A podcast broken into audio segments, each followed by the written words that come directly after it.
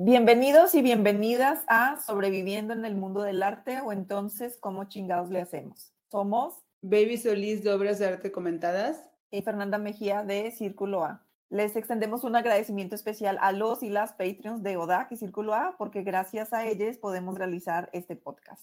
En este episodio iniciamos una temporada de cuatro programas donde estaremos explorando relaciones, esas relaciones que se dan entre diferentes actores o agentes del campo del arte, en particular aquellas relaciones que podríamos percibir como asimétricas, ¿no? Como relaciones con el poder o esas relaciones de poder donde que pues evidentemente una de ellas es la que ostenta el poder sobre, sobre este otro agente o sobre esos otros agentes. Y esas relaciones o situaciones que se dan pudieran estar reglamentadas de una forma explícita o no, y que evidentemente este tipo de relaciones que a veces establecemos con nuestros otros agentes que tienen algún tipo de poder, pues también pueden constituir una creación de un capital social, económico o político. Creemos importante como empezar a abordar como estos temas sobre las relaciones que abordamos entre nosotros y que evidentemente hay unas instituciones que tienen más poder que otros. Entonces, hoy tenemos de invitado al artista Eder Castillo, que es miembro del Sistema Nacional de Creadores, con quien estaremos abordando esta relación compleja con el mismo sistema de apoyos y pues ciertas repercusiones que puede tener el sistema, tanto positivas como neutrales pudiera ser y de pronto negativas por ahí. Eh, ahorita les presentamos a Eder, pero ahorita que Fer estaba platicando lo de eh, las relaciones de poder que hay en el campo, como haciendo la introducción a nuestro nuevo ciclo de los podcasts, estaba pensando que también podríamos hablar en un episodio de poder real y poder percibido, porque luego hay gente que se imagina, que se cree que tiene un poder que no tiene, desde artistas que amenazan así de, y te peleaste conmigo y me encargaré que nunca vuelvas a tener una exposición, porque las hay, así de ridículas, pero las hay. Y también, eh, ahí me pasa mucho que la gente se imagina que, eh, que tienes como más cosas de las que, como más injerencia de la que en realidad tienes, a mí me pasa muchísimo. Entonces, en un día podremos platicar como todas nuestras fantasías, como el poder eh, real, aplicable y, ¿no? El poder percibido o imaginaciones de la gente. Pero bueno, ya las patronas nos pueden decir si les gustaría un episodio de, de eso. Y ahora sí, vamos a presentar a Eder.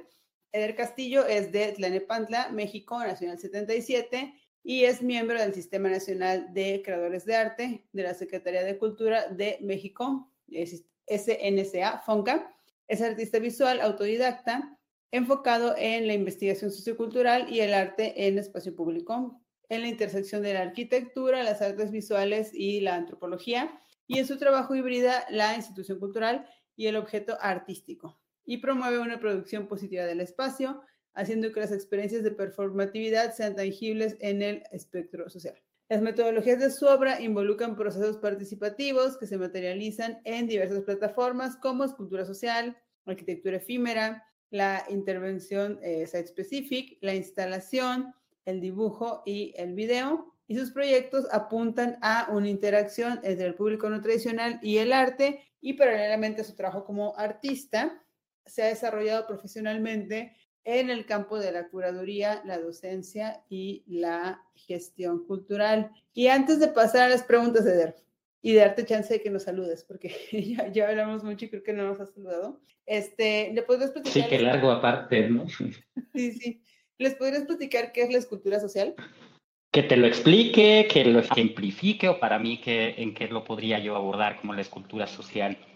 Bueno, pues para mí ese proceso yo lo materializo precisamente cuando la obra no es necesariamente un objeto físico, sino que mm, se articula un cuerpo en colectivo que eh, se, transforma en un ente común y que ese ente en común, llamémosle eh, grupo, puede ser también ya una espectadores que se suman durante la dinámica o el proceso, ya sea durante la producción o la activación de la obra, y es donde yo eh, le doy esta, este, este, término de escultura social, en el que en sí mismo ya eh, la participación como experiencia es la que corporiza, digamos, la obra, no tanto a términos objetuales, sino más a términos experienciales. Sí, eh, muchas gracias por aclararlo, como para partir de ese punto. Y no sé, Fer, si tú quieras eh, continuar. El sistema, técnicamente hablando, aunque sí se entiende que es un premio y que es un reconocimiento porque es muy difícil tenerlo, no es un premio. O sea, no es un premio en el sentido de que tú recibes una bolsa de dinero y haces lo que se te dé la gana con tu dinero y no das cuentas de ello. Es un apoyo económico, eh, funciona como una beca en términos de que es un apoyo económico para realizar, en este caso en particular, de que es un sistema de, creación artística, una obra o un proyecto artístico. Por lo tanto, legalmente, cuando obtienes la beca, pues estás obligado a hacer el proyecto, a informar sobre los avances del mismo y a entregar una obra terminada que fue la que, con la que te comprometiste al inicio cuando presentaste el proyecto y terminó siendo aceptado. O sea, porque creo que a veces se podrían confundir los términos, pero estoy, estoy, estamos en el mismo canal, ¿no? Sí, sí. así es, así es. Este, así es. Lo primero que, que me gustaría que, que habláramos es, eh, Eder, ¿cómo, ¿cómo ha influido esta, esta beca que has tenido? ¿Desde cuándo, en qué misión la tuviste y cómo ha influido en el proceso de producción de tu obra? ¿O de qué manera? Bueno, antes que nada, este, quiero comentar primero, claro, antes que nada quiero comentar que no, eh, había así, después de eh, tres intentos, ¿no? Previos para ingresar con proyectos, ¿no? no, no, corrí con suerte, no tuve la fortuna. Cada, nunca fue el mismo proyecto, también quiero aclarar. Cada que, cada que apliqué, traté de mejorarlo, traté de, de incluso de hacer este, ping-pongs con colegas, con amigos, ¿no? Que, que, que, ya lo han tenido, que me pudieron haber dado como, este, pues ciertos tips de cómo darle, digamos, esa temporalidad, porque es, también hay que decir, tres años un proyecto como artistas estamos acostumbrados a esta celeridad, ¿no? De estar en esta constante producción, pues pudiera ser también al mismo tiempo una limitante o, en mi caso, también un beneficio. A mí me ayudó muchísimo porque estos tres años permitieron ahondar sobre un, un tipo de proceso que yo ya había estado abordando en otras obras, pero que aquí, evidentemente, cada periodo, cada año, yo estuve trabajando también para materializar esa reflexión en torno a los contextos. Entonces me daba el tiempo perfecto tanto para la producción, la postproducción y evidentemente pues la, la reflexión para poder pasar al segundo y al tercer año, ¿no? Y bueno, evidentemente pues también la plataforma institucional me, me, brindó una visibilidad, digamos, como a, términos oficiales que te, te, permite tener como, un cier, como una cierta aura, ¿no? Te distingue de otros. No es un indicador, evidentemente, pero también al mismo tiempo hay que dejar muy claro que esto es a términos nacionales, ¿no? O sea, el hecho de que tengas un reconocimiento como el Sistema Nacional en México, que evidentemente, pues sí es, es, es eh, tiene su reconocimiento, no necesariamente en el extranjero se pudiera ver de la misma manera, ¿no? Entonces también por ese lado tener claridad de que pues el premio no te va a traer fama ni fortuna y al mismo tiempo también pues te obliga ¿no? a, desarrollar en muchísimo más en forma eh, las dinámicas de producción en las que estamos acostumbrados, ¿no? que en mi caso siempre ha sido en el espacio público, entonces esto también involucra participación con gente y muchas veces los límites no son muy claros en la manera en la que yo trabajo, o sea, es decir, puedo tener una, una idea formal de cuál va a ser el término de la, del, del producto o la obra, pero sí, no es tanto la, la, la, dinámica per se, sino más bien el, el, cómo esto se traduce entre la parte económica y la parte del apoyo de la plataforma institucional. Entonces, en ambos casos creo que podría hablar de esas dos diferencias, ¿no? ¿A qué te refieres con el aura?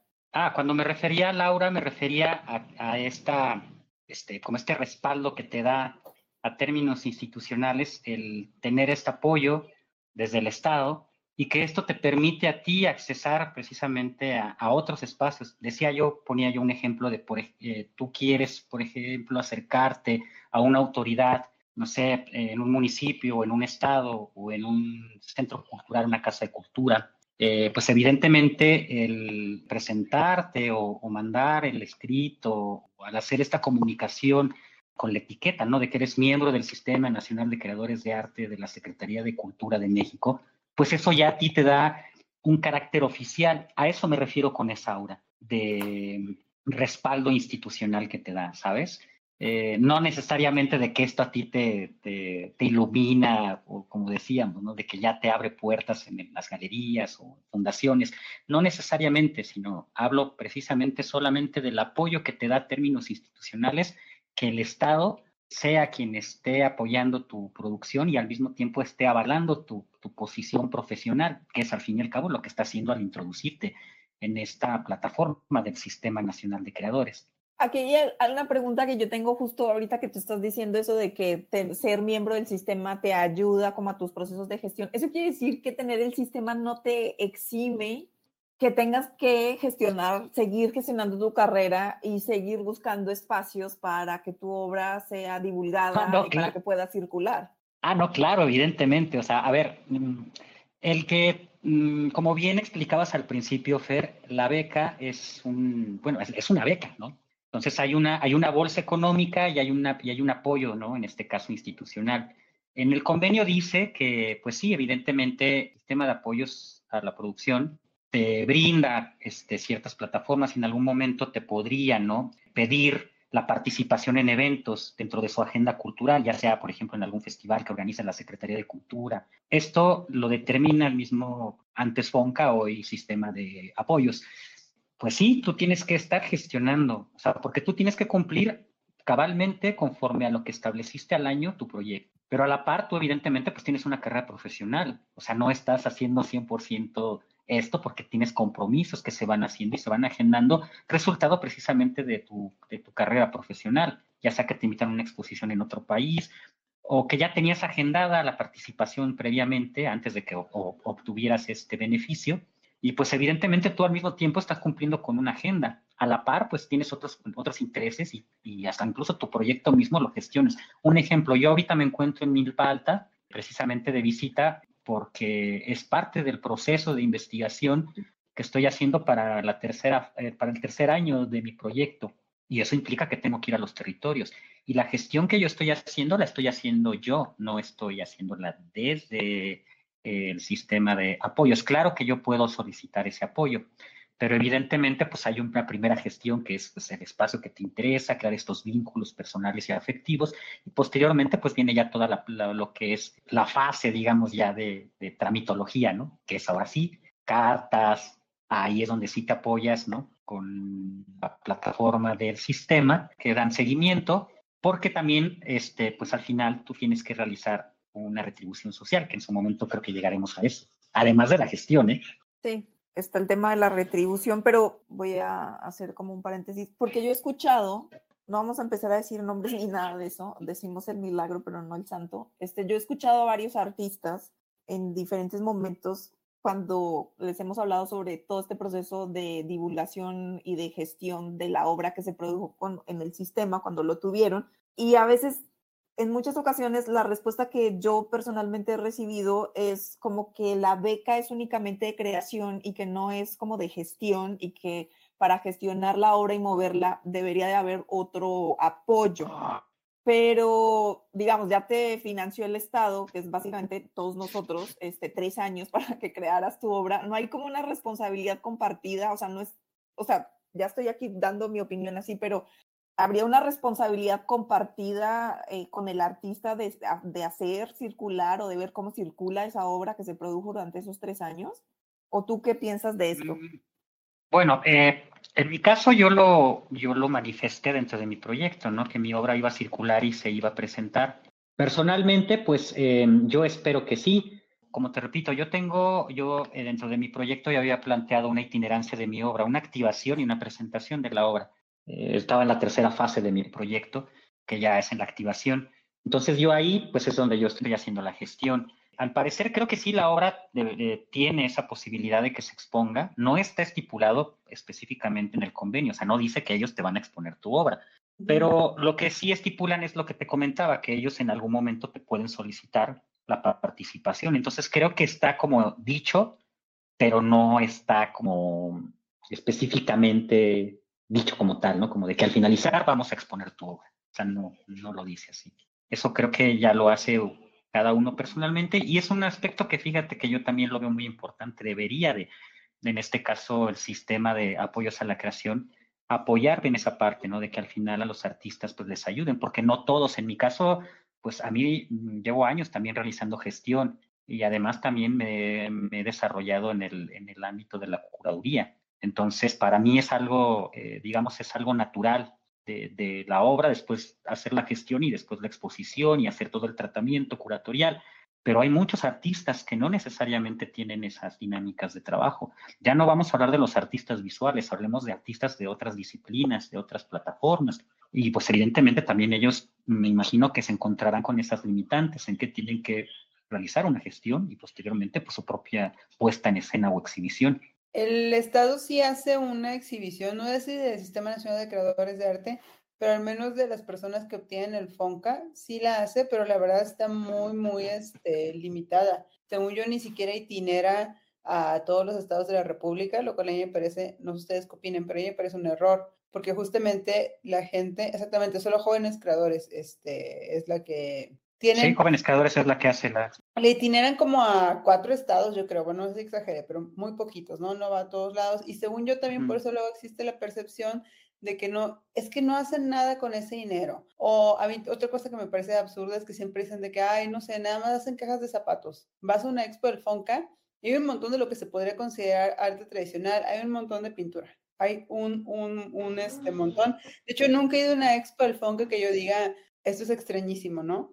O esto es este, o sea, puede causar un escándalo, la verdad es que no pero creo que si se tienen como esos prejuicios es porque, pero no sé tú, qué opinarías, es porque también el Estado no da como esta, como esta itinerancia a esas exposiciones y al menos yo creo que sí, el Estado sí debería buscar darles una este, exposición, no como por hacerles el trabajo de gestión, sino justamente para que se vea que, como, como, sí, para que la población sepa, oye, bueno, eh, esto es lo que se está produciendo con nuestros impuestos, pero no sé tú o las patronas, Ofer. Claro, mira, eh, yo creo que eh, sí, este, lo que dices es, es, cierto, o sea, sí se debería de hacer, se debería de itinerar como en, como en jóvenes creadores. Lo que pasa es que creo que tal vez aquí tiene que ver con lo que en su momento platicamos tras bambalinas, antes de entrar al, al aire, de pues estos espacios de poder también, ¿no? En el que, bueno, pues evidentemente jóvenes creadores, como lo dice, tiene como esta vamos a decirle como percepción de que, bueno, soy artista, pero todavía no soy consagrado, ¿no? O sea, bueno, yo no sé en qué momento se consagra uno, pero bueno, está esa idea, ¿no? Entonces, el, sistema en papel, o por lo menos en cuanto a su concepto, su definición, pues evidentemente es para creadores ya con una trayectoria. Entonces, yo creo... Déjame, déjame terminar mi punto. Yo creo que entonces desde el Estado, porque estábamos hablando primero del Estado, o sea, también entender que el Estado no es solo una persona, sino son una serie de personas, yo creo que ahí es en donde está la desconexión, porque puede que haya muchos creadores que tienen ya, pues, evidentemente, una trayectoria de años de trabajo, no estoy diciendo de, premios, sino de trabajo realizado, de constancia y dedicación, y que ya tienen un cuerpo, y que probablemente eh, a sus 30 años de carrera, 40 años de carrera, yo tengo 20 años de carrera, también creo que soy, yo me considero joven en esa, en esa línea, pero pongamos un artista de 30 años, de 40 años, pues yo creo que un artista tal vez en esa dinámica de, bueno, quiero que me itinere, pues no, a lo mejor ni lo necesito, yo ya. O sea, también creo que podría ser por ambas partes, ¿no? O sea, siento que sí es algo que se tiene que hablar, que se tiene que poner, de que sí debería de, de presentarse, porque la retribución social se supone que es para eso, o sea, para que además tú también pues tengas esta capacidad de poder contactar a la ciudadanía, de brindar además una, puede ser desde una charla, una conferencia, alguna actividad sin fines de lucro, evidentemente, porque para eso ya se te están dando este apoyo. Pero eso es aparte, ¿no? O sea, eso yo creo que, yo no lo veo mal, ¿eh? Lo de la, lo de la retribución social, esto ya es algo personal, muy mío, sí debería de hacerse, pero regresando otra vez a lo del Estado, siento que es, es por ahí. Ahora, en cuanto a lo de la trayectoria y lo consagrado, pues yo todavía ni siquiera sé este, en qué momento se consagra uno ni cuándo es que tu trayectoria alcanza un, punto culmine, ¿no? O, que digas, ah, ahora sí me siento que, pues que sí la, sí la hice, ¿no? Voy para arriba aquí leyendo los comentarios, Miguel dice, sí debería, pero los creadores con trayectoria se supone que tienen más experiencia y un poquito de gestión podrían o deberían de hacer. Victoria dice, la trayectoria cuenta mucho para gestionar un espacio. Luego Miguel dice, socializar el trabajo que se hizo. Pero creo que aquí hay como dos instancias. Una cosa es la retribución que tú haces como artista por haber recibido tres años el apoyo para crear y otra cosa es la capacidad que tú tengas para socializar o circular la obra que produjiste, porque creo que son dos cosas distintas. No, y son dos cosas distintas, pero por eso yo lo, lo planteaba desde el principio, de que yo no lo podía hablar a términos generales, sino más personal, porque es que yo ya lo tenía estipulado en mi proyecto, o sea, lo, lo, lo, lo, escribí que iba a circular y se iba a presentar, pero como bien dices, no todos los artistas, porque su disciplina tal vez no da esa, ese, ese abanico de posibilidades, ¿no? No lo sé, pero sí, en efecto, o sea, muchos no, porque no hagan la gestión. Por eso es que sí, en mi caso, te lo digo yo, este, yo por eso lo, lo manifesté, porque siempre mi obra ha sido así, pero no todos yo sí creo que sí lo debería, debería de circular. O sea, al final sí se debería hacer una presentación de los proyectos. Punto que no inmediata, pero tal vez un año después, ¿no? Ya que también el becario tiene esta, este, este tiempo para reflexionar sobre el proyecto y hasta en un momento platicar sobre él. Oye, también tras bambalinas estábamos platicando sobre algunas cláusulas, como por ejemplo las incapacidades médicas, ¿no? Es un motivo, o lo que yo te entendí, por el cual eh, te pueden quitar el sistema, pero no sé si nos podrías este, platicar más sobre esa cláusula de las incapacidades médicas. Bueno, está en los anexos, es un anexo, de hecho es el anexo 6, en el cual dice, bueno, que está evidentemente en, las, en, las, en los cumplimientos o en los incumplimientos, en este caso es en los incumplimientos.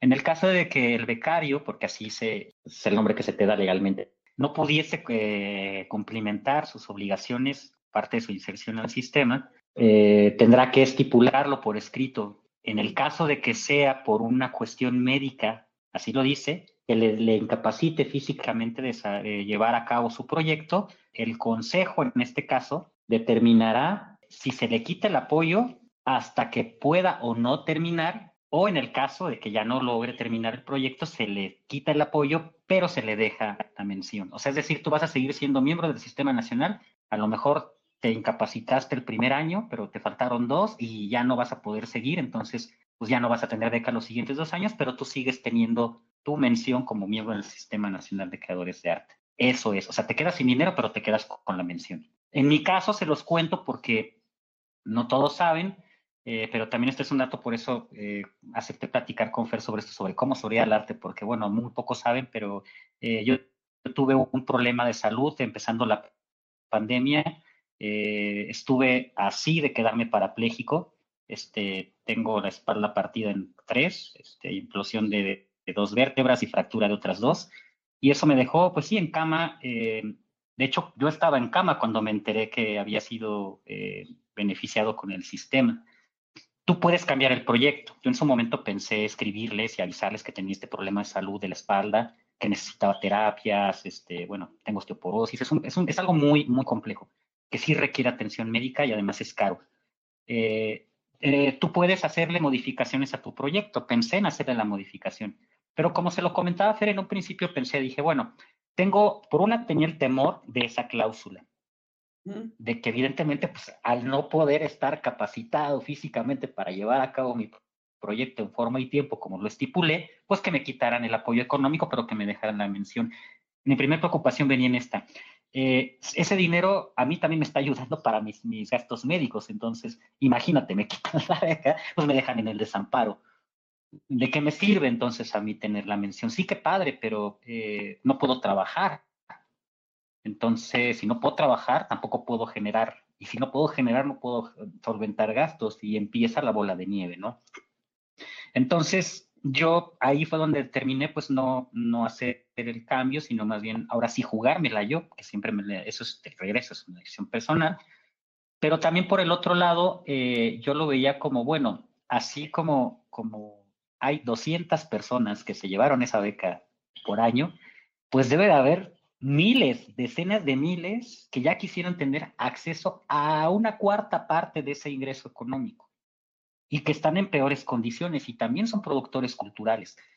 Tal vez no definidos artistas per se, ellos mismos, porque también es una barrera que a veces se tiene, que esa es otra que yo les la platicaré en su momento, porque pues sí, como dijeron, yo soy autodidacta, no tengo una formación académica, entonces yo he tenido que demostrar mi trabajo por experiencia no tanto por, por, este, por cuestiones académicas.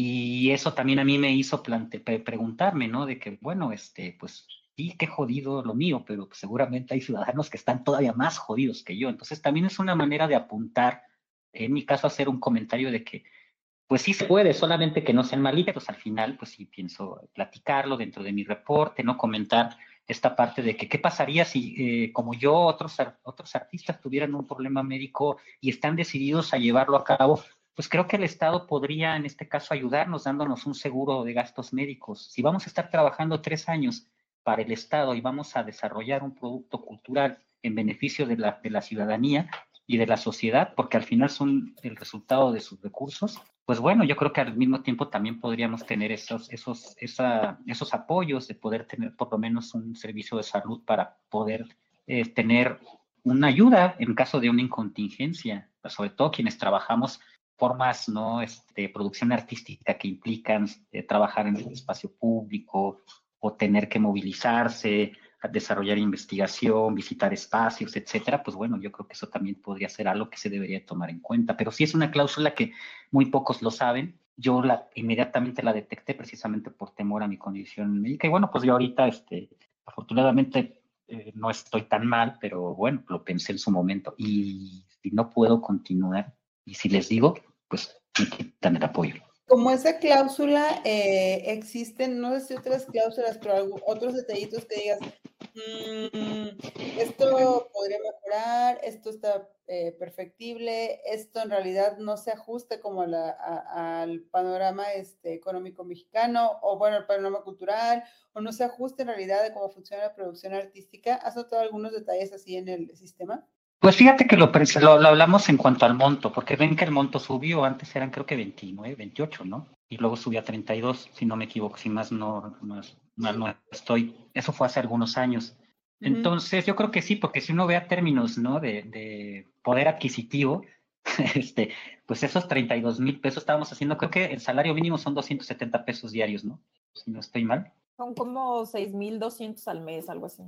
Los jóvenes construyendo el futuro reciben 6.200 pesos al mes. Claro, bueno, pero es una...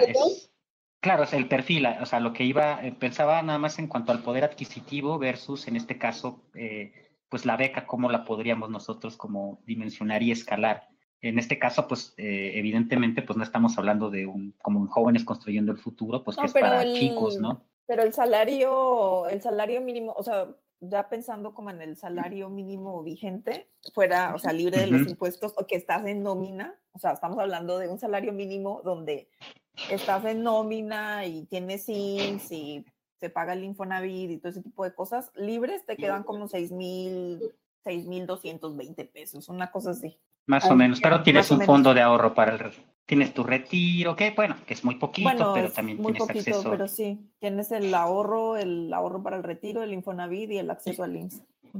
El acceso al seguro, que es el final del que yo hablaba, punto que a lo mejor no estábamos hablando del, fondo de retiro ni eso, porque pues, no es un trabajo, pero también lo llegamos a hablar en su momento tras bambalinas, ¿no? De que al final es un trabajo, ¿no? Porque están dando 32 mil pesos para que tú desarrolles un proyecto que trabajes explícitamente en eso durante ese periodo.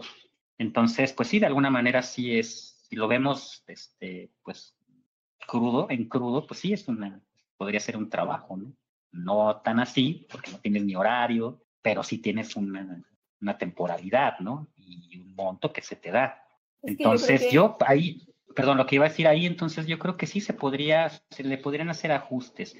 No estoy hablando de a términos ambiciosos, o sea, lo estoy diciendo desde el aspecto de que, a ver, yo en mi caso me pongo, ¿no? Este, gastos médicos, este, pues evidentemente vivienda, que todos tenemos que pagar vivienda, etcétera, y aparte tu proyecto. Entonces, ya con los puros gastos médicos de un problema de salud, pues ahí se te va y bueno, eh, Fer, tú sabes, bueno, tú, baby, seguramente este, también has pasado por algún, alguna complejidad, sabes que pues no es barato ir al médico, entonces, y menos cuando no tienes seguro, ¿no?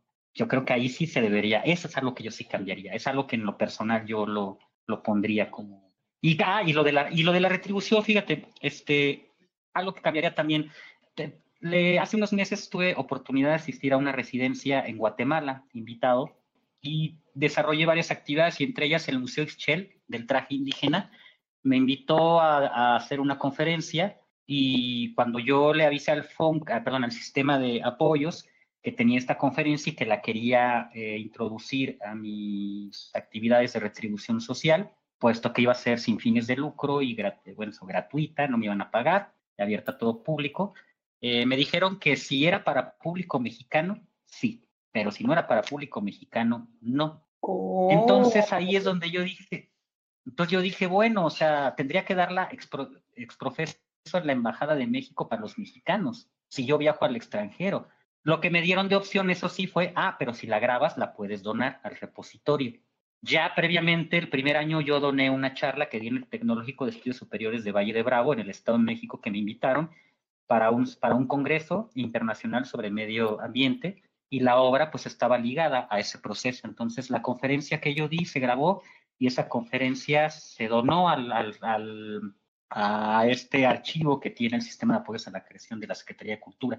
Yo tenía pensado hacer lo mismo con esta, pero bueno, al final pues decidí mejor hacer las actividades en México, puesto que pues, sí, eh, me siento más cómodo con la, con la actividad que con el video donado en un repositorio. Pero eso creo que muy pocos lo sabían, ¿no? Sí, no, yo no sabía que se podía. ¿Y nos puedes explicar un poco cómo son las retribuciones? O sea, qué categorías hay de retribución, porque es como muy variado. O sea, podrías retribuir al Estado donando obra, ¿no? Por ejemplo. Puedes donar una obra, este, donando una obra, pues ya, ¿no? Eh, tienes que dar este, al menos este, dos, eh, dos charlas, pueden ser, ¿no? Conferencias, puede ser un taller. Eh, la, la, actividad tiene que ser evidentemente, este, puede ser formativa, divulgativa, obviamente no expositiva, esa ya es otra, pero sí, te, pero sí te dan esas opciones para que tú eh, hagas esa actividad y ellos te apoyan, ¿no? Evidentemente, si va a ser, por ejemplo, en un espacio, un centro cultural, por decir, alguna universidad, pues el, sistema de apoyos eh, contacta a la institución, eh, evidentemente tú le das los datos, este previo contacto, porque te haces una evaluación. Al final tú desarrollas la actividad, se, se tiene que hacer la comunicación oficial y al término se tiene que entregar un reporte el espacio que albergó la actividad para la retribución social eh, tiene que llenar un formato donde evalúa, en este caso al becario, sobre la actividad. Si la desarrolló en tiempo y forma, si cumplió con la actividad como lo estipuló, este, la calidad, etcétera, ¿no? Y en mi caso, como el, como el, como el becario, también tengo que llenar un foto donde evalúo al espacio. Si se me brindaron los, las, este, las condiciones y las facilidades en el caso de ser una institución pública, ¿no? En el caso también de privada lo mismo, o sea, también se tiene que estipular qué tipo de espacio es y pues evidentemente constancia, ¿no? Los testimoniales, fotografías o este, invitaciones, etcétera, ¿no?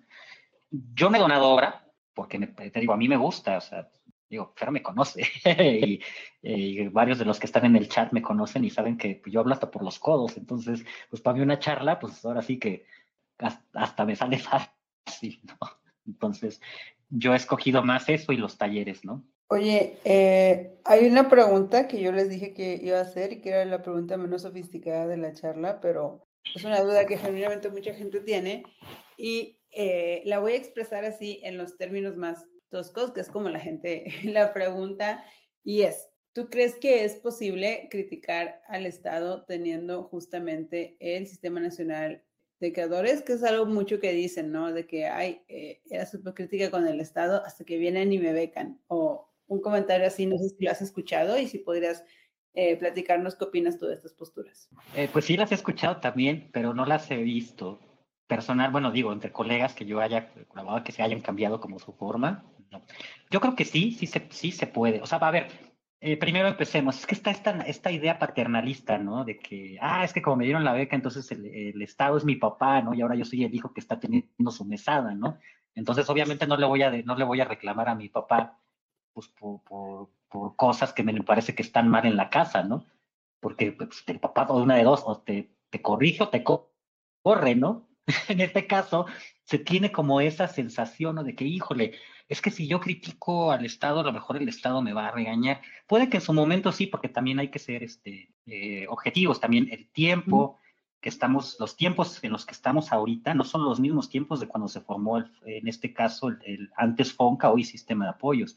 Y podemos decir que sí ha habido una transformación en cuanto a lo que era antes, que yo creo que sí muchos estamos de acuerdo en que pues era evidentemente muy político el, su surgimiento, ¿no? O sea, tenía un fin político, eh, más que, siento yo, esa es mi percepción, ¿no? En el momento en el que salió, etcétera, a, como está ahora, ¿no? Con todas estas modificaciones que ha tenido, eh, hasta el cambio de nombre, ¿no? Ya no ser un fondo, sino ya ser un sistema. Entonces, creo que sí se han abierto más, este, más allá de las, de las cuestiones este, eh, políticas, sino ya yo ahora me estoy refiriendo al internamente porque también creo que han rotado los, los funcionarios, ¿no? Que estaban y que están ahora. También, evidentemente, los jurados tienen que ver mucho con esto, ¿no? ¿Quiénes son los que te apoyaron para que tú estuvieras ahí? O sea, ¿quiénes determinaron que tu proyecto era idóneo dentro del, del jurado? Y a la par, bueno, pues evidentemente está también la, la misma sinergia que esté interna, ¿no? No somos Suiza, evidentemente, ni tampoco vamos a ser este, Alemania, pero pues tampoco somos este, país que nos copte, digamos, la libertad de expresión, ¿no? Lo que sí es que no he sabido de alguien, yo al menos les digo, yo no he sabido de alguien que le hayan quitado la beca por criticar, no lo he sabido. He sabido otras cosas que, como decían hace rato, ¿no? Este, dejando los nombres de fuera, porque nos va a decir el, el, milagro, pero no el santo. Este, lo que sí es que, eh, pues, en conversaciones con otros colegas, con otros artistas, pues he llegado a escuchar, ¿no? Ciertos comentarios, pues sobre, sobre parte de los procesos, ¿no? Que yo ahí soy muy cuidadoso porque, a ver, yo como bien lo dijeron al inicio, pues yo soy autodidacta, entonces no pasé por la academia. ¿Por qué lo digo esto? Porque no, pues es que ahí son los primeros vínculos que se forman profesionales en la academia. Entonces tú en la licenciatura haces, pues, digamos que eras los primeros vínculos de formación que posteriormente cuando te titulas, pues van a ser los mismos colegas con los que vas a con los que vas a trabajar y vas a convivir. Entonces, a lo mejor el que fue, el que fue tu compañero hace 10 años, a lo mejor ahora está en un puesto, ¿sabes? O está ahora en una, eh, es parte de un jurado para un apoyo y tú estás solicitando. Entonces, es innegable que en algún momento va a haber vínculos, ¿no? Eso sí, yo no he sido jurado del FONCA, pero me, me, ha tocado ser jurado de Secretaría de Cultura para, por ejemplo, para colectivos culturales comunitarios y otras becas similares. Y sé que la dinámica es la misma, o sea, tú tienes que estipular si hay un este, conflicto, ¿no? En el que tú conozcas a la, a la persona, ¿no? En el caso de Secretaría de Cultura yo sí lo tenía que estipular. Aquí en el caso de Fonca yo no he sido jurado, no sé realmente si, me imagino que será lo mismo. Pero lo que iba a comentar es que sí ha llegado, ha llegado a escuchar menciones de artistas, ¿no? Que comentaron que en algún momento este, llegaron a saber de favoritismos, ¿no? Esto es algo que me contaron, como les digo, ¿no? De que a lo mejor el jurado X este, apoyó a los becarios este, B, F y A, porque B y F A pues eran compañeros o conocidos, etcétera, y la jurado Y este, y el jurado Z no, y entonces pues ellos evidentemente su calificación al momento de evaluar pues no es la misma. Eso sí es lo que he escuchado, ¿no? Pero de ahí a, a, a otro, pues sí como cosas extrañas, me imagino que debe de haber, pero como les comento, a mí no me han tocado, ¿no? Personalmente. Las he escuchado, eso sí.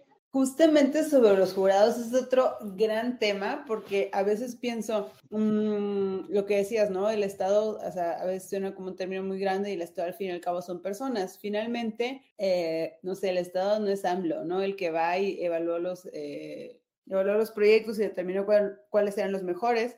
Eh, no soy yo que pago mis, mis impuestos y que, bueno, el dinero para impuestos. programas viene de Bueno, todos los pagamos.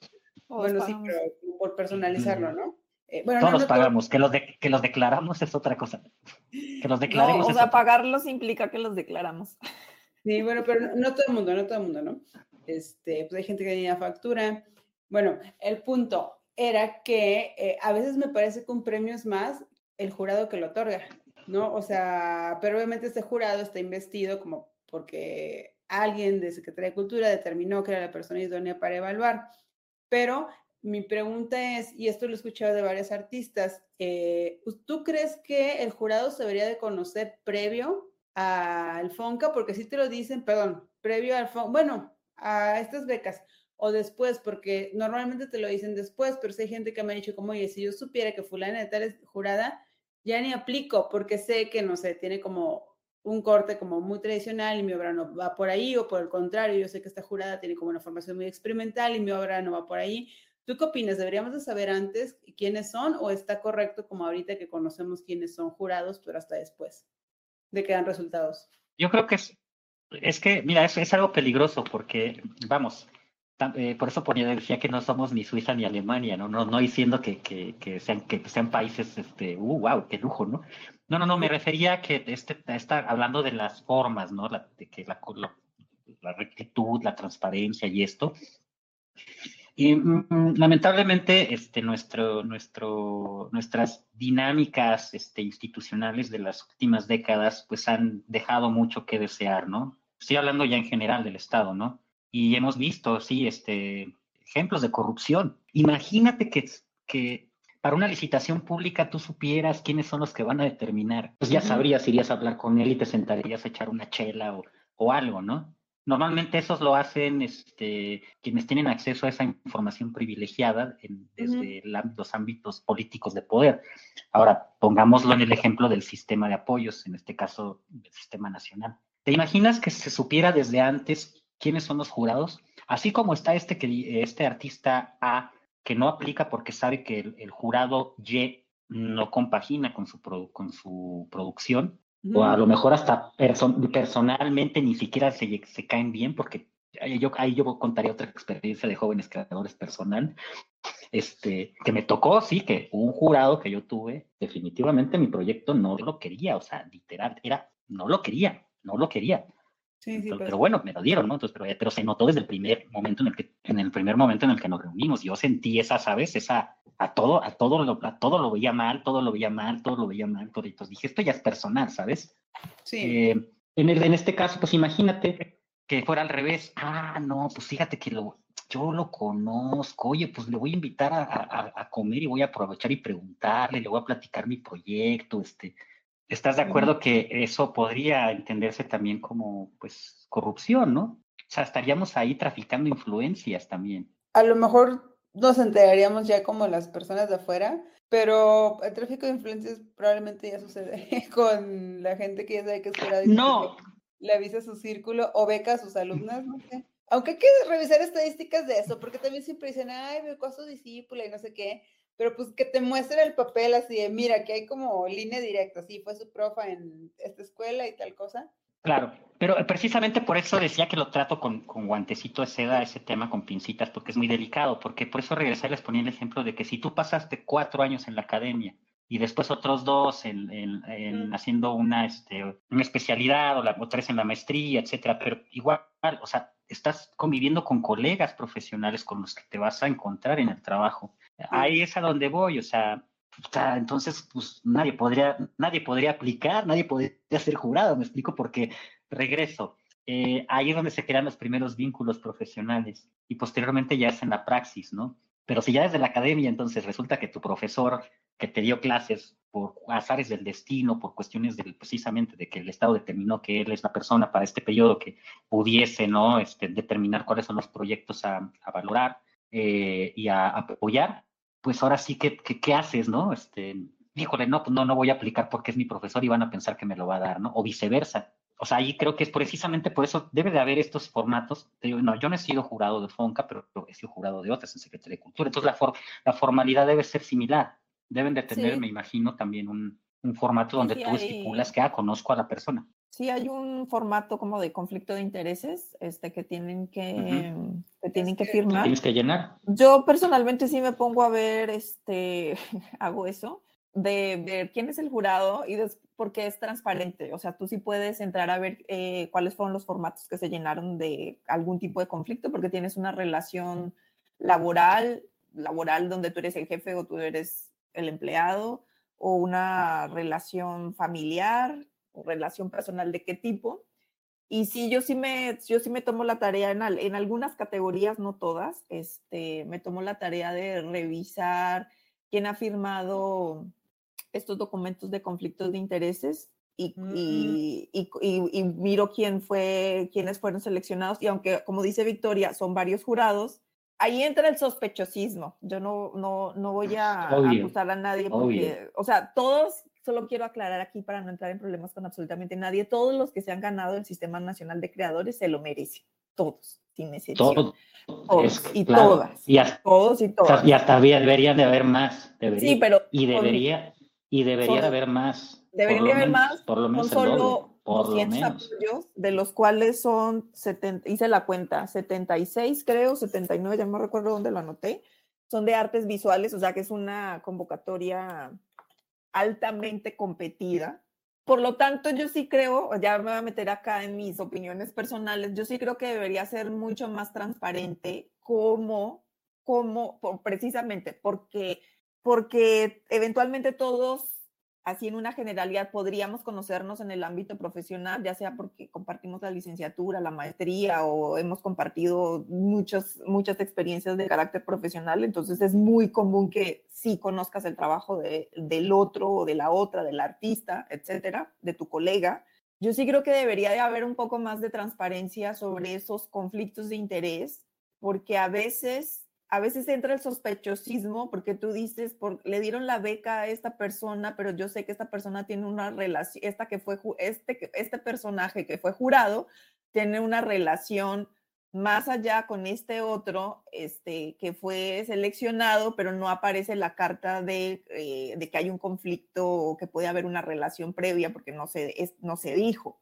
¿No? Entonces, aunque hay tres jurados y evidentemente los otros dos jurados que no tienen esa relación le consideraron que su proyecto es excelente y debe recibir el apoyo, sí queda, sí queda esa sombra de sospecha ahí porque no, porque no hay suficiente transparencia. Yo no sé si es un tema de transparencia o de que no hay claridad acerca de, eh, no hay tanta claridad o, o no sé ah. sobre, sobre cuáles son esos conflictos que se presentan. y por ejemplo, en el caso de las evaluaciones, yo no sé si la gente sepa los que aplican, pero pueden solicitar su evaluación, pueden solicitar cómo fueron evaluados hasta cinco días hábiles después de emitida la resolución. O sea, si ustedes presentaron su a la aplicación, ustedes aplicaron, no fueron seleccionados o seleccionadas, pueden solicitar este, pues que les den una retroalimentación o que les digan por qué no fueron seleccionados, les van a entregar tu evaluación, la evaluación que hicieron los jurados, obviamente tachado, subrayado con negro el nombre del jurado o la, o la jurada, no sé si se dice correctamente así. puso la este, calificación.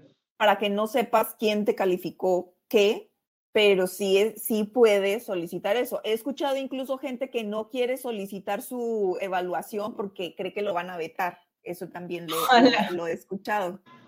Eh, sí, dice Victoria que los que tienen conflicto de interés no llenan la evaluación. El asunto es que a veces no declaran su conflicto de interés y ellos no, ellos no evalúan. O sea, el problema no es, obviamente, si tú llenas la llenas el formato de que tienes un conflicto de interés con alguien, no llenan la evaluación el asunto es cuando tú sí tienes un conflicto de interés con alguien y no llenaste el formato y evalúas, porque sí se puede dar esos casos, sí se dan esos casos y no hay manera como de apelar. O sea, obviamente entras como en la rebatinga horrible de decir este no se lo merece o este hizo que y se vuelve como una cosa muy compleja, pero eso hace que haya como una sombra y que parezca que el sistema nacional es como un club exclusivo de ciertas personas, porque es muy difícil llegar y sobre todo porque además de eso no hay un límite de cuántas veces puedes pedir el apoyo, lo puedes pedir de manera ilimitada y tenemos esos casos cuando hubo hace unos años que por ejemplo había alguien que lo había tenido siete veces o nueve veces en su vida, o sea, si lo multiplicas por tres, pues cuántos años son, ¿no? Más que Porfirio Díaz gobernando. Ahí en esos casos, fíjate que sí, o sea, como dices, no, no, no hay un límite, no es muy claro, pero es que como dices, es, yo creo que es un tema muy complejo porque, a ver, la, misma dinámica que la, que la beca ha tenido desde que se formó hasta ahorita, como decimos, se ha transformado, ¿no? O sea, ha tenido sus cambios. Entonces, yo ahí lo que veo es que, por un lado, creo que sería muy complicado este, transparentarlo hacia en su totalidad al 100%, precisamente por eso, porque como ves, hay ciertos elementos que se podrían, que podrían potenciar precisamente lo que se especula, que es toda esta posibilidad que hay, ¿no? Desde las influencias, este, los dados cargados, este, favoritismos, etcétera. Pero por el otro lado, lo que sí es cierto y tiene mucha razón es que se debería de transparentar las calificaciones, porque otra vez regresamos, este, es la, la, noción que se tiene de que es un club exclusivo, quienes tienen esta beca, va una porque el, está desde el hecho de que yo me siento capaz o con la suficiente carrera o trabajo para poder solicitarla, ¿no? Primero viene esta, que uno se asume. Luego viene la segunda, que es, bueno, cumplimentar los requisitos que para muchos pues es tedioso, ¿no? Que regreso hay a quienes no se les da esa parte administrativa y esto no está mal, pero vamos, es parte de, procesos este, pues de, la tramitología institucional que tiene este país, ¿no? Que heredamos también de los, de, modelo español, ¿no? Que para todo es cartas por todos lados y firmas por todos lados, ¿no? Y, y, y, luego viene esta, ¿no? Que es, bueno, este, yo, yo eh, realmente, este, me veo con el derecho, el deber y la obligación de, aplicar a esa beca porque soy ciudadano y soy creador y eso ya en sí mismo me da a mí el derecho de aplicar. Yo creo que muchos se quedan en esa parte, que mm, claro, como bien dices, se tiene de por sí esta sensación porque ve los no, ve uno quienes las han tenido y pues sí, pareciera que es un club, pero ya cuando empiezas a, como dices, esto que estás analizando, pues hay casos, ¿no? En los que dices, ah, pues este se lo dieron por primera vez, ¿no? O el perfil de este artista, wow, o sea, no, no compagina con los perfiles que normalmente se los dan. Entonces yo creo que por ahí también sería bueno analizar, este, podría ser otro motivo para otra charla, de analizar precisamente esto que están diciendo sobre los, sobre los becarios y de, y de ahí ver, eh, pues, qué tanto también permite que el sospechosismo sea parte de la dinámica que te permite o no te permite aplicar, ¿no? ¿Cuántos aplican? También esa es una pregunta que yo me he hecho. ¿Realmente cuántos aplicarán al año? Pues yo creo tan, concurrida? Sí, es bastante es, es, es, muy concurrida. Habría que preguntar cuántos, cuántos aplican, pero pues deben ser miles, al menos mil. Claro.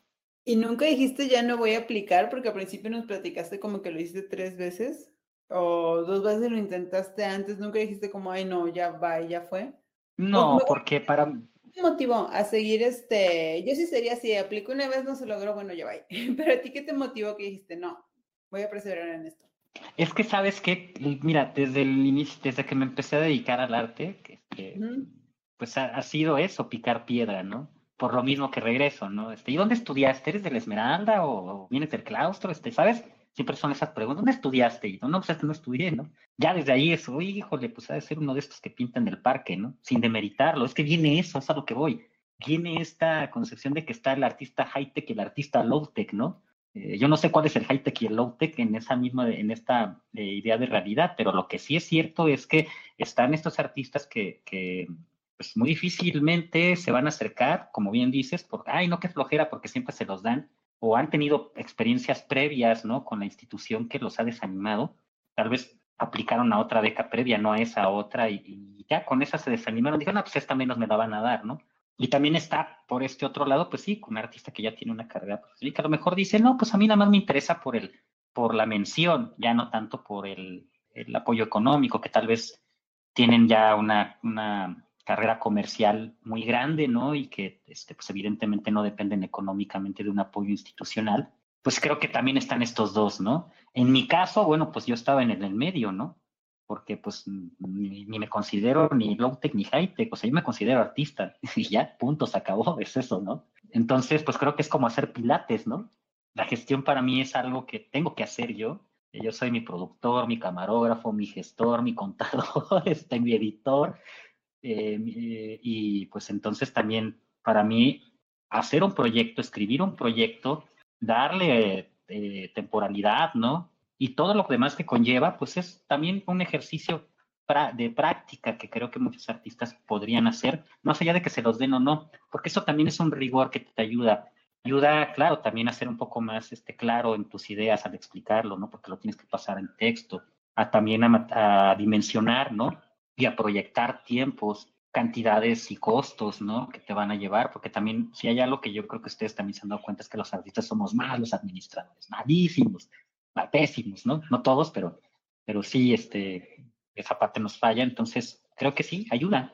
Y eso es a mí lo que me motiva, ¿no? al final, si no me la dan, bueno, pues ni modo, el otro año le sigo y le sigo y le sigo y le sigo y le sigo, y ahora sí que, este, pues en una de esas, ¿no? Y mira, en una de esas quedó y por fortuna quedó en un momento que, como bien les decía, la pandemia, mi, cuestión este, física y bueno, pues, híjole, si no hubiera tenido yo ese apoyo, no sé qué estaría haciendo ahorita.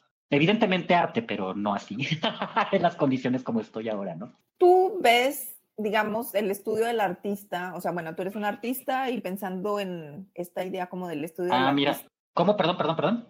Que si tú te ves a ti mismo o qué opinas de esta idea del estudio del artista como una empresa cultural, o te ves más como un ah, Mira qué curiosa pregunta, fíjate, yo no tengo estudio para empezar. Bueno, el estudio no necesariamente pero sí, pero, en términos físicos, sino como concepto. No, pero sí entiendo, sí entiendo que la producción, ¿no? En cuanto a, pues sí, como productor, ¿no? En el caso de la primera, del estudio, como, ¿cómo dijiste? Como una... Como una empresa cultural, o sea, tú... Como una empresa cultural. Estudio... Yo no me visualizo como, una empresa cultural. Yo no me visualizo, por ejemplo, yo no me visualizo como un empresario cultural pero sí me visualizo como un productor cultural y un, este, y un gestor cultural, pues te decía, porque a lo mejor el proyecto no ni siquiera se produce físicamente, ¿no? Y la obra se vuelve más experiencial. O, por ejemplo, en el caso, voy a poner el ejemplo de una obra, ¿no? Eh, por ejemplo, el caso del juguencito, ¿no? Que la obra, pues, se financió con recursos públicos del Estado, pero la obra está hecha para que se autodestruya por su uso, ¿no? No está hecha para que se coleccione. Entonces, por ejemplo, ahí pues yo no me veo tanto como, como un empresario porque yo ahí sí la vería, si fuera empresario, ah, pues que esto genere también una economía en paralelo, ¿no? Las fotografías en la galería, el video en la galería, los dibujos en la galería. Eso sí, han salido fotografías, dibujos y video, pero no lo veo tanto como el parte del proceso para la producción de la obra que posteriormente se va a comercializar la parte de la comercialización de la obra es algo que yo lo he dejado a, eh, la naturaleza de la obra misma, porque evidentemente cada una tiene sus dinámicas. El, el juguencito es una obra difícil de coleccionar. La segunda versión, este, ahorita está pues literalmente privatizada. Y les voy a contar por qué. Porque la segunda versión se hizo con, con recursos públicos, este, se privatizó la segunda porque se hizo una segunda versión porque la primera quedó destruida, está en Puerto Rico, está guardada ya en un container. Después del huracán Stand y del María, este, pues fue muy difícil ya traerla a México. Eh, y bueno, está resguardada ya en, la casa eh, estudio de un amigo artista, Jorge Rito Cordero, que está en, San Juan. Y tuvimos que hacer una segunda versión porque por petición precisamente de, otros espacios en Centroamérica, eh, una fundación, la Tunca Fundación, eh, fue la que apoyó en su producción. Hicimos un convenio de palabra, ahí se fue mi error, en el que hablamos que si ellos patrocinaban la obra, la obra yo la iba a dejar en la región para que literalmente siguiera rotando y que en este caso la, la fundación se hiciera cargo nada más de la gestión. Claro, ellos aparecerían, sus logos, les daría difusión, etcétera, presencia. Lamentablemente no fue así. Después de que se presentó para las actividades que tenían planificadas ellos en, en, El Salvador, que fue donde se presentó para un festival, y otras actividades como el Día Internacional de los Museos en el Museo de Arte de El Salvador, el Marte. Posteriormente lo pidieron para, la, para otros eventos y no tuvimos respuesta de la fundación se quedó en trámites, entre que sí, veamos, y pues no ha vuelto a salir desde entonces. Entonces yo tengo la sensación de que ya me lo privatizaron. Entonces les cuento que ya estoy en la tercera. Ellos, ellos financiaron la producción de la obra y se quedaron con la obra, con el no me no, o sea, ni me han dicho, ni, ni, me han dicho es mía. O sea, simplemente no han respondido. Por ejemplo, lo pidieron en Costa Rica, ah, más reciente ahorita, lo pidieron para, para un museo en Guanajuato, para el Día Internacional de los Museos yo los contacté desde el mes de enero, que se pusieran en contacto con la fundación, les escribí un correo para ponernos en contacto, que lo solicitaban, ellos los contactaron, pero creo que nunca respondieron. Y era un museo. Entonces tengo la sensación de que la fundación se lo quiere quedar. Entonces ahora yo le voy a dar la vuelta de tuerca.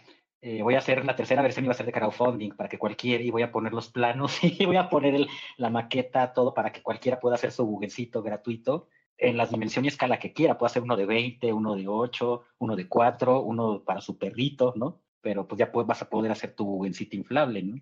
¿Por qué? Porque pues es la única manera en la que yo veo para contrarrestar. Por eso te digo que yo no me veo tanto como empresario. No sé si me expliqué con este ejemplo. Sí, sí, no, no necesariamente como un empresario, o sea, sí una empresa cultural que este, principal activo es la creatividad y las creaciones este, del, del artista, pero pues que tiene múltiples salidas, no necesariamente es mm, la fotografía que se va a colgar o lo que sea que se va a colgar en la casa de alguien o, que, o el objeto coleccionable, sino que puede verse como desde otro lugar. Yo sé que es una cosa muy complicada, pero te ves más como un trabajador, pero ese trabajador es un es alguien que trabaja para quién y es contratado bajo qué circunstancias. No sé si me expliqué. Pues sí, como trabajador de la cultura, ¿no? Pero no, no, no me considero como empresario.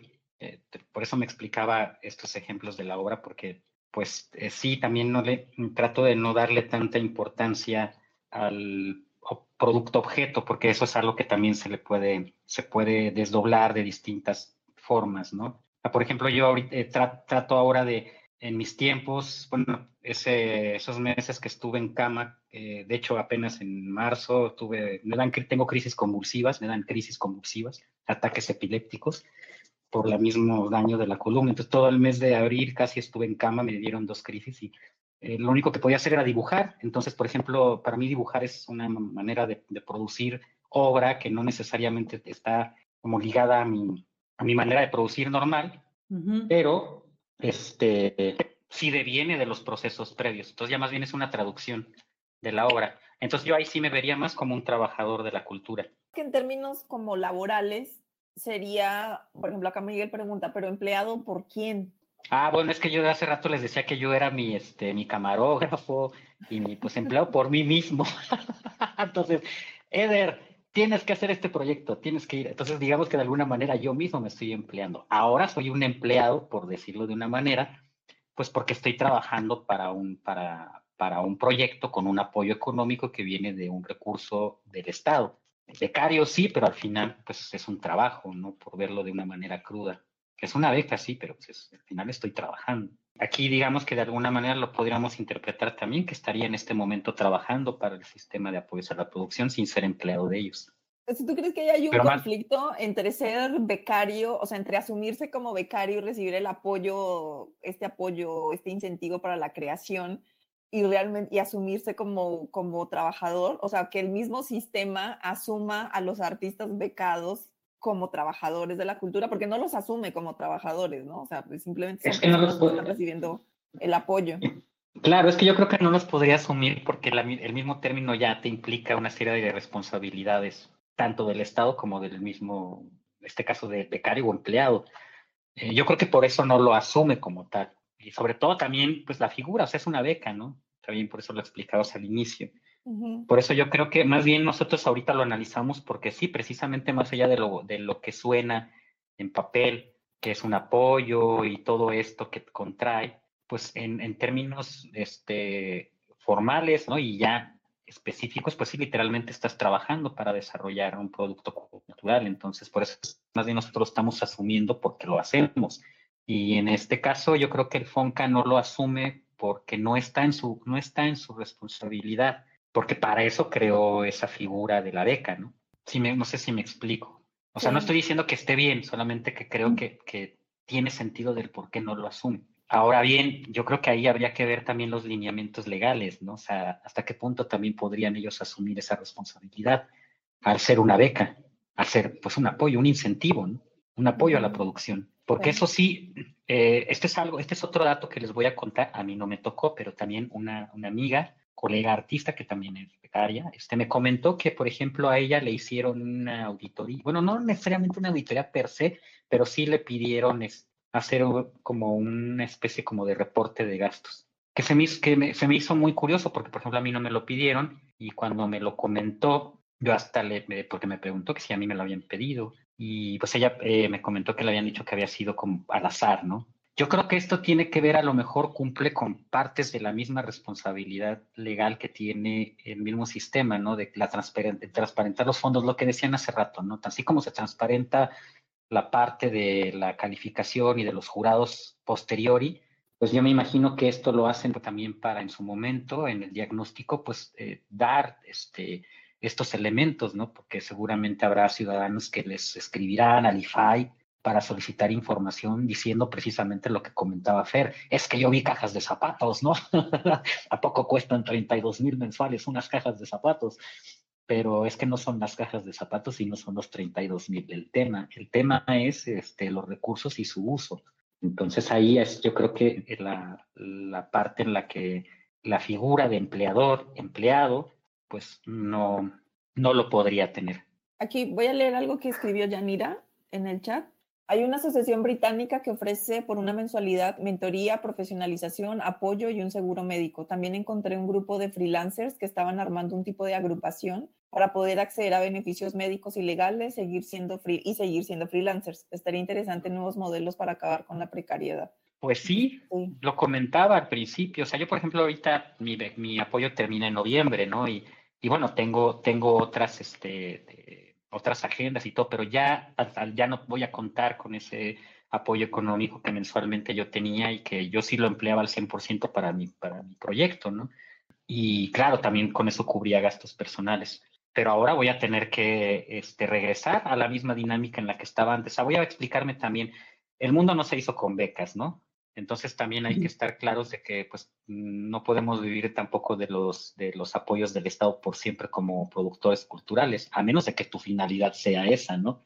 Pero en mi caso, y creo que en el de muchos que accesan al sistema, que conozco, este, pues como bien dices, es porque lo merecen. Y conozco muchos que lo han aplicado varias veces y no se los han dado. No lo sé por qué. Tal vez, como decías, el, el jurado o el, el consejo en ese momento no compaginaba con esa producción los tiempos no eran los idóneos, no lo sé, realmente es algo que yo todavía no entiendo porque hay artistas con una gran trayectoria y no les dan esos apoyos. Entonces sí, yo creo que la precariedad es un tema que lo tenemos todos más allá de las becas y que sí, pues evidentemente nosotros somos uno de los gremios más este, minimizados en ese sentido. Pareciera que los artistas no necesitan este, pues, médico, ¿no? Ni muchas otras cosas que otros trabajadores tienen, ¿no? Oye, y para ir cerrando, eh, ¿Nos podrías platicar justamente cuál es el proyecto que estás desarrollando con el sistema? Ah, buenísimo. Bueno, les comento. Así como el Gugencito, pues este, todo mi trabajo ha estado sobre la creación de espacios no lúdicos, donde la obra se, se, transforma no necesariamente en un punto de encuentro, pero sí posibilita ese abanico ¿no? de actividades que se pudieran formar en su activación. Entonces estoy desarrollando una escultura que toma una escultura, porque pues al final, digamos que morfológicamente es una, pues es una escultura, que retoma la figura del pabellón, estas arquitecturas efímeras, eh, y yo estoy diseñando un pabellón a partir precisamente de la pandemia, porque yo este proyecto lo planteé iniciando la pandemia, como les decía, antes de que tuviera yo mi problema de, salud, y propuse el proyecto que lleva por nombre Pabellón Jacal Matathuacal. Tiene tres nombres. ¿Por qué? Porque cada nombre responde a cada año y a cada uno de los pabellones que diseño. Este pabellón es una escultura que está diseñada para este, eh, abordar este espacio, esta nueva realidad o este espacio público, activarlo en esta nueva dinámica post-pandémica. Evidentemente, ya ahorita si lo reflexionamos, pues parece que no hubo pandemia, ¿no? Pero todavía hasta hace un año, pues sí, este, eh, existía todavía este temor, ¿no? Eh, de vivir el espacio público con normalidad. No sé hasta qué punto regresamos a esa normalidad, pero bueno, el primer año eh, trabajo la planeación, su diseño y producción en, un contexto rural. por eso el primer pabellón se llama Jacal, toma la figura del jacalito, esta, esta mm. figura de vivienda, ¿no? Humilde, típica, ¿no? De las zonas rurales, que normalmente está hecha con materiales del mismo lugar para aquí ahora es retomarlo como, digamos, el eje para poder desarrollar esta escultura. Y me voy y me traslado a un contexto. En este caso trabajé en un poblado en el Estado de México, San Juan Choconusco, que es conocido como la meca de Locojal. Es una artesanía que se hace con la hoja del pino. Seguramente si algunos de los que nos escuchan o ustedes mismas han ido a Valle de Bravo o en San Ángel, han visto estas este, cestos, cafés o tortilleros cafés, sí que huelen a árbol, ese es el locojal. Eh, esa artesanía la, la, la, hacen en el Estado de México y ahora se reproduce en varios otros estados que comparten bosques, eh, bosques de coníferas. Y es un pueblo que está dentro de la reserva de la biosfera de la mariposa monarca y pegado a Zitácuaro, Michoacán. Por lo mismo también es una zona bastante conflictiva porque pues es conocida también porque pues hay se sabe, ¿no? Que es una zona de trasiego y de tráfico. La mayoría de las que se dedican a esa actividad son mujeres porque los hombres migran a trabajar o son cooptados precisamente por estas agrupaciones delictivas.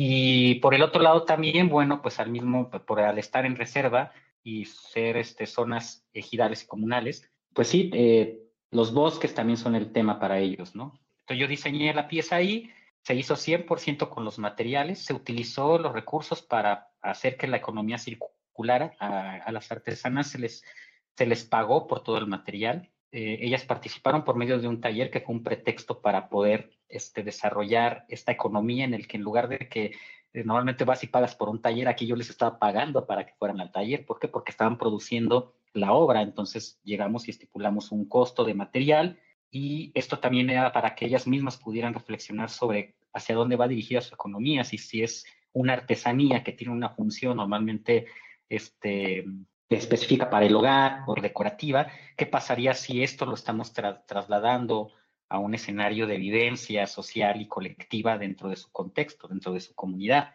Cuando les dije vamos a hacer una casa, wow, ¿no? Se logró hacer. Ahora estoy en el segundo año, el pabellón Matar, me fui al contexto eh, conurbado, ahora me fui a Hidalgo, Tizayuca, y bueno, se realizó este, con Tizayuca, bueno, para los que conocen o no conocen, está aquí cerquita, es Hidalgo. Hay mucha gente que trabaja en la Ciudad de México, pero vive en Tizayuca porque su Infonavit no le alcanzó sus puntos aquí en la ciudad y entonces se los dieron en las casas en Tizayuca. Es un municipio que lamentablemente ya hay mucha gente que no es de allá, por lo mismo, pero es un municipio dormitorio, por lo mismo de que hay mucha gente que vive allá, pero trabaja aquí y algunos ya ni siquiera viven allá. Hay muchas casas de esas abandonadas. Eh, lo que hay es mucha basura, hay muchos pepenadores, este, y bueno, trabajé con pepenadores, eh, la estructura se hizo con metal de reciclaje y la, las, los módulos que forraron la, la obra eh, se hicieron con, con Ixtle, Carrizo y Palma, que son materiales comunes de la zona del Valle del Mezquital, de esta zona de Hidalgo. Y bueno, ahora estoy trabajando la tercera versión, que sería ya el, el pabellón Jacal, que sería en la ciudad. Por eso es que ahora estoy recorriendo varias delegaciones, varios espacios, vinculándome con, con comunidades, pues sobre todo también con productores, para poder ahora desarrollar esta tercera versión. ¿Sobre qué me baso? Bueno, en la primera me basé en, en arquitecturas culturales y me inspiré en la casa que realizó Juan O'Gorman para, para, Diego Rivera y Frida Kahlo, eh, que es una arquitectura funcionalista. Yo estoy tomando el funcionalismo como, como el digamos, para reflexionar y traducirlo ahora en una obra eh, de arte, porque no es arquitectura. La segunda versión me, me basé nuevamente en una casa, pero ahora fue un museo Casa Museo, La Tallera, que ustedes saben que pues era casa y fue estudio, pues museo desde hace años que se rehabilitó. Eh, y esta tercera, bueno, estoy determinando en cuáles nos vamos a basar, porque tampoco yo decido, todo el proceso se hace en colectivo. Y en resumen, bueno, pues eh, se presentaría a final de año las tres versiones. Este, la idea es que roten, que se presenten en espacios y en su momento, si, si la obra no llega a circular por vías institucionales, es probable que yo las obras las done a cada uno de los contextos donde se realizó, porque sería una lástima que la obra quede ahí. Eh, yo apenas hace una semana estuve platicando con las productoras de Locojal y me comentaron que les, les encantaría a ellas tener la casa allá, pero que lamentablemente no tienen apoyo del gobierno. Entonces eso a mí me hace pensar como qué opciones hacer, ¿no? Si se hace algún tipo como de de convenio con el, con, los con el municipio, con el gobierno estatal o vía el FONCA, que se pueda, no sé, estoy en esa parte. Pero en resumen, ese es el proyecto que estoy haciendo. Y bueno, ha sido un proceso también para mí aprendizaje muy, muy padre, porque como les comento, este, eh, al mismo tiempo también me hizo darme cuenta de mis capacidades y mis límites. Y por el otro lado también le bajé dos rayitas, ¿no? A la intensidad que traía y me ha volteado a verme también, a ser un poco más humilde, ¿no? En el que así como les dije que el mundo no se hizo con becas, pues al final ser artista no te va, no te va a eximir de muchas otras cosas que la vida te trae, ¿no? Como la salud, este, el desamor y muchas otras cosas que los seres humanos tenemos y que a veces olvidamos por estar en esta onda del arte, ¿no? Pues muchas gracias, Eder, por aceptar nuestra invitación. Ya estamos próximos a que se termine la sesión de lo que el Crowdcast nos provee. O sea, se queda mucho en el tintero para hablar, o sea, sobre el sistema, pero también sobre tu obra y pues nos gustaría muchísimo ver qué va a pasar con este proyecto que estás haciendo. Entonces, pues bueno, ahí estaremos platicando para que nos muestres, pues para saber dónde va a circular y qué va a suceder con, con estas casas, con estos pabellones que estás construyendo, con las diferentes comunidades con las que estás trabajando. Claro, y si quieren echarle un ojito, perdón, este, pueden entrar a mi, a mi red social, en Instagram hay un link y ahí pueden entrar a mi página, ahí está el proyecto y accesan y ahí está la documentación de cada uno de los años, tal pues está el proyecto.